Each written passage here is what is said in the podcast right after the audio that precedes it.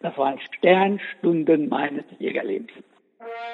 Weidmann Zeil und herzlich willkommen zu Jagdcast, dem Podcast für Jäger und andere Naturliebhaber. Heute begrüße ich den unermüdlichen Jagdautor, Falkner und Hundeführer, Herrn Wolfram Martin bei Jagdcast. Herzlich willkommen, Herr Martin. Ja, ich grüße Sie auch. Sie sind Jahrgang 1945, kurz vor Kriegsende in Leipzig geboren waren lange Jahre Berufssoldat. Da liegt es nicht unbedingt auf der Hand, Jäger zu werden. Wie sind Sie zur Jagd gekommen?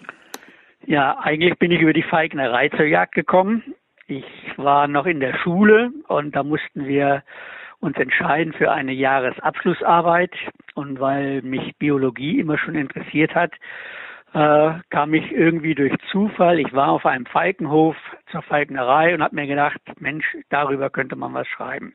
Und dann habe ich in der äh, Zeit danach eigentlich Kontakte zu Falknern gesucht und hatte ja mit 16 Jahren meinen ersten eigenen Habicht auf der Faust. Und wir mussten unsere damaligen äh, Beizvögel auch noch selbst aushorsten. Also äh, äh, überwiegend Habichte, Falken, Wanderfalken gab es in der Zeit so gut wie nicht, das war auch verboten, aber Habichte durfte man mit Genehmigung des Jagdausübungsberechtigten aushorsten. Und meinen Habicht, also meinen ersten Habicht, den haben wir im Raum Frankfurt ausgehorstet. Ja, und dann kam ich zur Bundeswehr, etwas über Umwegen, Delmenhorst, dann nach Lager Lechfeld, also Bayern. Luftwaffe, und in der Grundausbildung habe ich mir gedacht, Mensch, du musst irgendwie versuchen, deinen Vogel mitzunehmen. Bin zu meinem Chef und dann erst zum, und dann weiter zum Kommandeur gegangen, habe ihm erklärt, dass gerade so ein Beitvogel in einem Luftwaffenstandort doch der ideale Staff, das ideale Staffelmaskottchen wäre. Alle haben zugestimmt. Ein paar Wochen später, nach Ende meiner Wehrdienstzeit, stand mein Habicht vor der Kompanie, vor der Staffel und war das Staffelmaskottchen. Das nenne ich einen filmreifen Start. Aber wie ging es dann weiter mit der Jagd? In Bayern hatte ich dann einen Kameraden, der wollte, äh, kam aus dem Allgäu. Und dann haben wir uns schlau gemacht. In der Nähe lief ein Jungjägerkurs und ruckzuck waren wir auf diesem Kurs. Und dann haben wir in Bayern also die Jägerprüfung gemacht. Und das war, muss ich sagen, war eine, äh, das war so ein Modelllehrgang, der ging über anderthalb Jahre, also sehr lange aber sehr intensiv. Wir haben also sehr viel äh, gelernt. Wir waren unterwegs in Niederwildrevieren, wir waren in den Bergen, wir haben in, im Allgäu im Winter gefüttert und, und, und. Also das war eine absolut fundierte Ausbildung. Also ich wurde dann äh, versetzt in, nach Nordrhein-Westfalen und äh, mein ganzes äh, jagdliche Denken, das hat sich dann so ein bisschen verändert. Also ich war da jetzt mit der Mittelgebirgsjäger, jagte viel mit Hunden, und so kam ich dann, war ja inzwischen Jäger, auf den Dackel. Und ja, mit den Teckeln habe ich nicht nur gejagt, ich habe Teckel gezüchtet, war, habe eine Teckelgruppe gegründet im Deutschen Teckelclub, war dann auch äh, Gebrauchsrichter und habe dann 1993 mein erstes Buch geschrieben, Jagen mit dem Teckel, was eigentlich sehr erfolgreich war und was heute noch, äh, obwohl es vergriffen ist, häufig nachgefragt wird. Und äh, ich hatte einen künstlerischen Freund, Willi Schütz, der mich nach Finnland mitgenommen hat. Und dort habe ich einen, finnischen Freund kennengelernt, durfte in Finnland viele Jahre jagen, bin zehn Jahre nach Finnland gefahren, habe dort mit dem Loshund auf Elche gejagt, habe die Brackenjagd auf die äh, Schneehasen kennengelernt. Und das hat eigentlich meinen Horizont auf der einen Seite erweitert auf der anderen Seite mich aber geerdet. Denn um die Zeit war der Begriff Fleischjäger in Deutschland eine Art Schimpfwort. Und in Finnland war das ganz anders. Da wurde äh, der Fleischjäger als der echte, der bodenständige, der richtige Jäger angesehen. Und dieses Jagen in Finnland, das hat mich auch so ein bisschen geprägt und äh, zieht sich eigentlich durch alle meine Entwicklungen und durch alle meine Publikationen wenn man ein Tier tötet, dann muss das einen Sinn haben. Da bin ich voll und ganz bei Ihnen. Ich würde ganz gerne auch nochmal auf die Brackenjagd eingehen, die Sie vorhin erwähnten. Was für Bracken haben Sie für die Jagd auf die Schneehasen verwendet? Ja, das waren die sogenannten, also das waren die schwedischen äh, und finnischen Stövare, das sind die, ist zwar so ein Brackenschlag wie wir so ungefähr haben, die deutschen Bracken. Sie sind etwas größer, aber ungefähr der gleiche Typ. Und damit, und das ist ja ein ganz anderes Jagen in den skandinavischen Ländern, die haben für jede Jagdart einen Spezialisten. Und in Deutschland äh, wir hatten immer unsere Gebrauchshunde, die großen, die sollten alles können. Und in Finnland war das ganz anders. Mein Freund, der hat einen Vorstehhund gehabt für die Niederjagd, der hat Elchhunde gehabt für die Elchjagd, der hat einen Vogelhund gehabt für die Auer- und Birkhahnjagd und Bracken für die Schneehasenjagd. Es gibt ja gewisse Ereignisse im Jägerleben, die uns ganz besonders prägen. Und Sie haben eben ja auch ausführlich über Ihre Zeit in Finnland oder Skandinavien berichtet. Aber ich würde ganz gerne auch nochmal an die Anfänge Ihrer Jägerzeit zurückgehen und erfahren, wie das bei Ihrem ersten Stück war, das Sie erlegt haben. Also, Chefredakteure hören das überhaupt nicht gern, weil sich das ja immer wiederholt. Aber wer Jäger ist, der weiß, dieses erste Erlebnis ist ein sehr prägendes. Und mein erstes Jagderlebnis, richtige Jagderlebnis, war der erste Hase mit meinem Habicht. Also das werde ich nie vergessen und das war prägend. Ein zweites war mein erster Bock. Und den habe ich geschossen, nachdem ich drei Jahre Jäger war. Ein äh, Wehrpflichtiger bei mir in der Kompanie war Jäger und sein Vater hatte ein Revier und wir haben uns gut verstanden und dann hat er mich über Pfingsten zu sich äh, in die schwäbischen Berge eingeladen und mir einen Bock freigegeben. Und ich als junger Jäger, ich als Dreijähriger, ich hatte erst einen dritten Jagdschein, fühlte mich immer noch als Jungjäger, äh, wurde behandelt wie ein richtig erwachsener Jäger. Ich wurde eingewiesen auf dem Hochsitz und ich durfte mir einen Bock aussuchen, wie auch immer. Und ich saß da oben, hoch oben in einem wilden Hochsitz. Am Hang kam mir ein Bock, ein toller Sechser. Ich denke, lieber Gott, darf ich den schießen? Das gibt's doch gar nicht. Ich denke, darf ich gar nicht schießen. Bin natürlich abgebombt, zu meinem Gastgeber gerannt. Ich sag, Gott liebt, ich habe den und den Bock gesehen. Ja, und warum hast du nicht geschossen? Ich sag, Mensch, der sieht so gut aus. Lange Rede, kurzer Sinn. Ich durfte ihn erlegen. Mein erster Bock war gewaltig. Die Wildbrett habe ich auch mitgenommen. Und dann natürlich, ja, die Elchjagd in Schweden habe ich schon gesagt.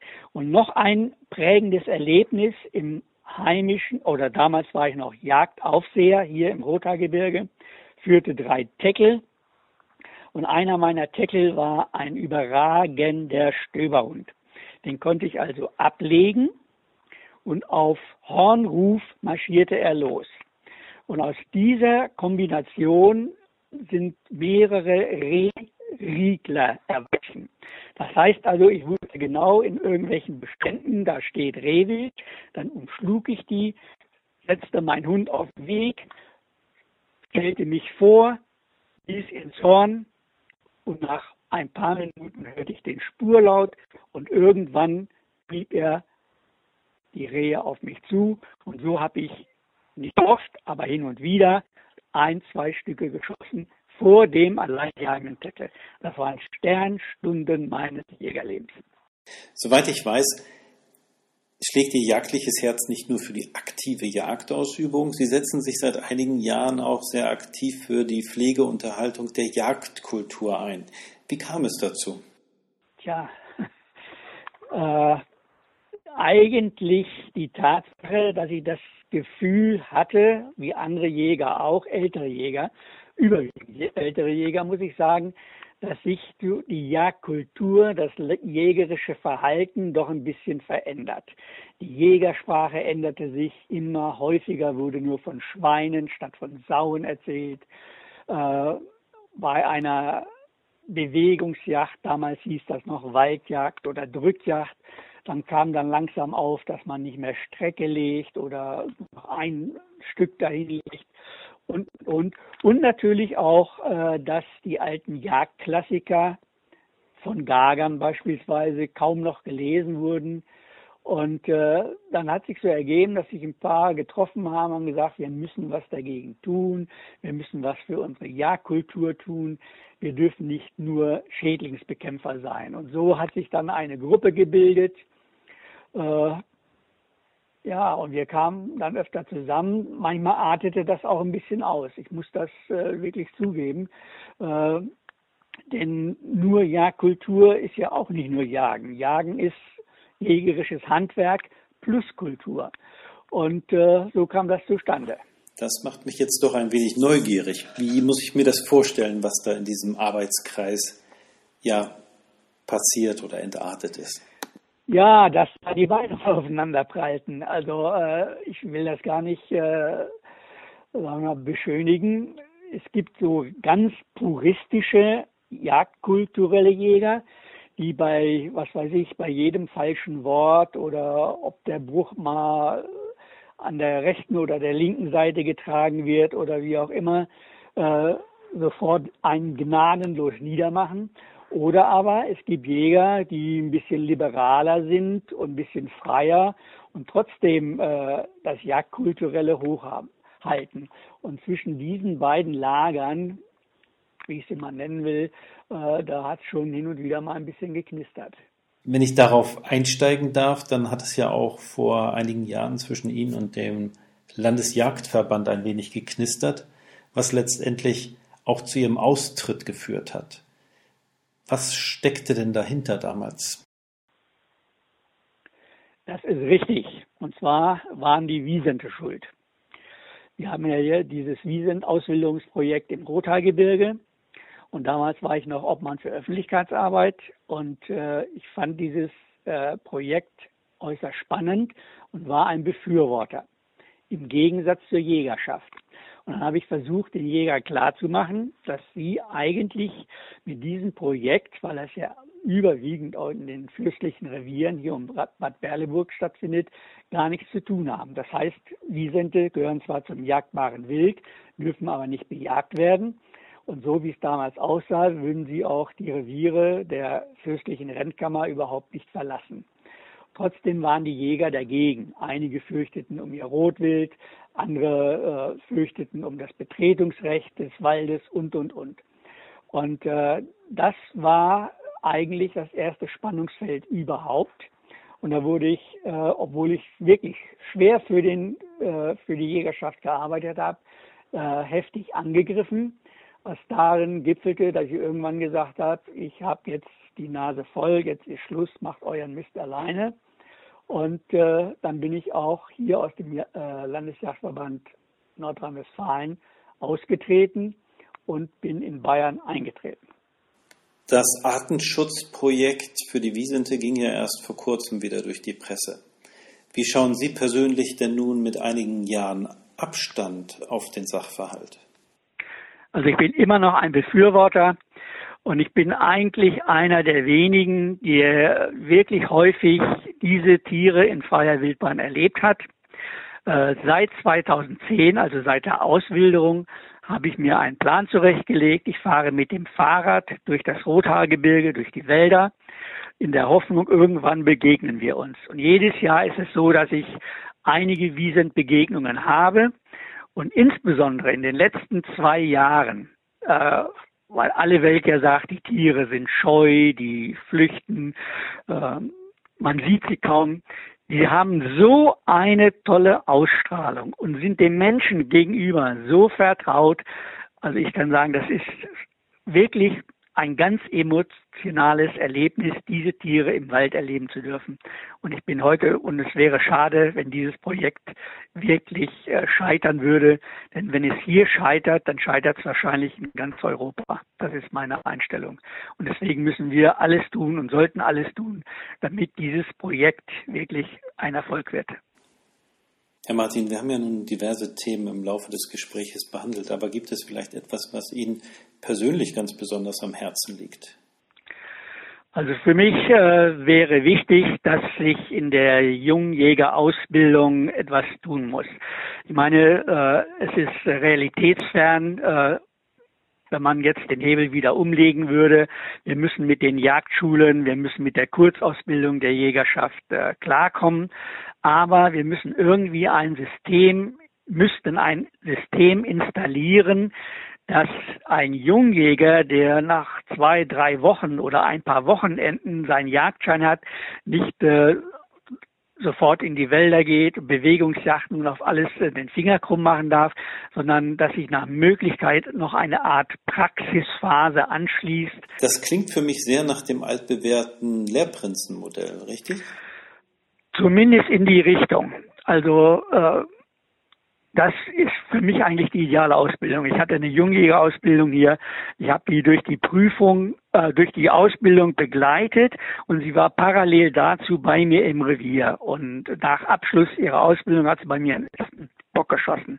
Und da muss ich wirklich sagen, äh, da fehlt vielen jungen Jägern, die gerade so den Jagdschein haben, an der Praxis, am Verständnis, Zusammenhang und äh, man das so mit, äh, ja, mit Segmenten oder Clustern machen könnte.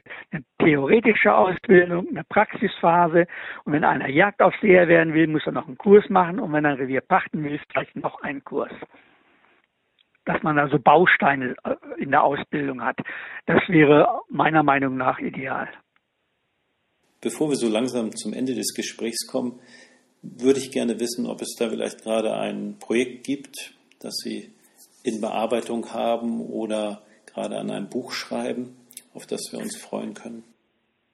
Ja, das ist eigentlich schon fertig, aber ich finde noch keinen Verlag. Und zwar, äh, ich bin ja, sag ich mal, aus dem Herzen Jäger, habe vor drei Jahren die Jagd aufgegeben, bin aber immer noch äh, Jäger mit der Kamera und dem Teleobjektiv. Und da ich, ich habe so zwischen 4.000 und 6.000 Kilometer radle ich pro Jahr durch die Wälder. Und äh, da sind natürlich viele äh, Bilder entstanden, viele Fotos und ich habe ein Bildband äh, im Prinzip fertig. Wilde Schweine, wilde Rinder, wilde Wälder. Da geht es überwiegend um Wildschweine, um die Wiesente und um wilde Wälder. Und äh, eine Erkenntnis, und das war so das Motiv, ein, dieses Buch herauszugeben, ich bin zu der Erkenntnis gelangt, dass ich noch nie so viele Wildschweine so nah und so häufig vor mir hatte wie im Moment. Und äh, das gipfelt in der Erkenntnis, dass ich das Gefühl habe, dass die Sauen den Jäger am Geruch erkennen. Nicht anders ist es zu erklären. Ich fahre mit meinem Fahrrad an eine brechende Rotte auf einer Wildwiese, steige ab, mach, hol mein Fotozeugs raus, nähere mich langsam an, immer gelb oder orangefarben angezogen, komme bis auf 30, 20 Meter ran, hock mich hin, fotografiere. Eine Bache erkennt mich, schlägt einen Bogen, holt sich Wind, bläst, geht wieder zurück zur Rotte und bricht weiter. Hätte ich eine Waffe dabei, wäre so etwas nie passiert. Und das ist nicht nur in einer Rotte passiert, sondern in mehreren.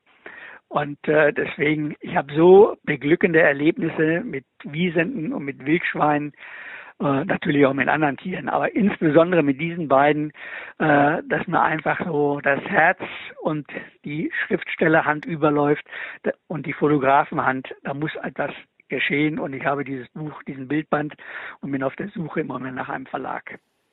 Ja, da bleibt mir nur Ihnen viel Glück bei der Suche nach einem Verlag zu wünschen und Ihnen ganz, ganz herzlich für das Gespräch zu danken.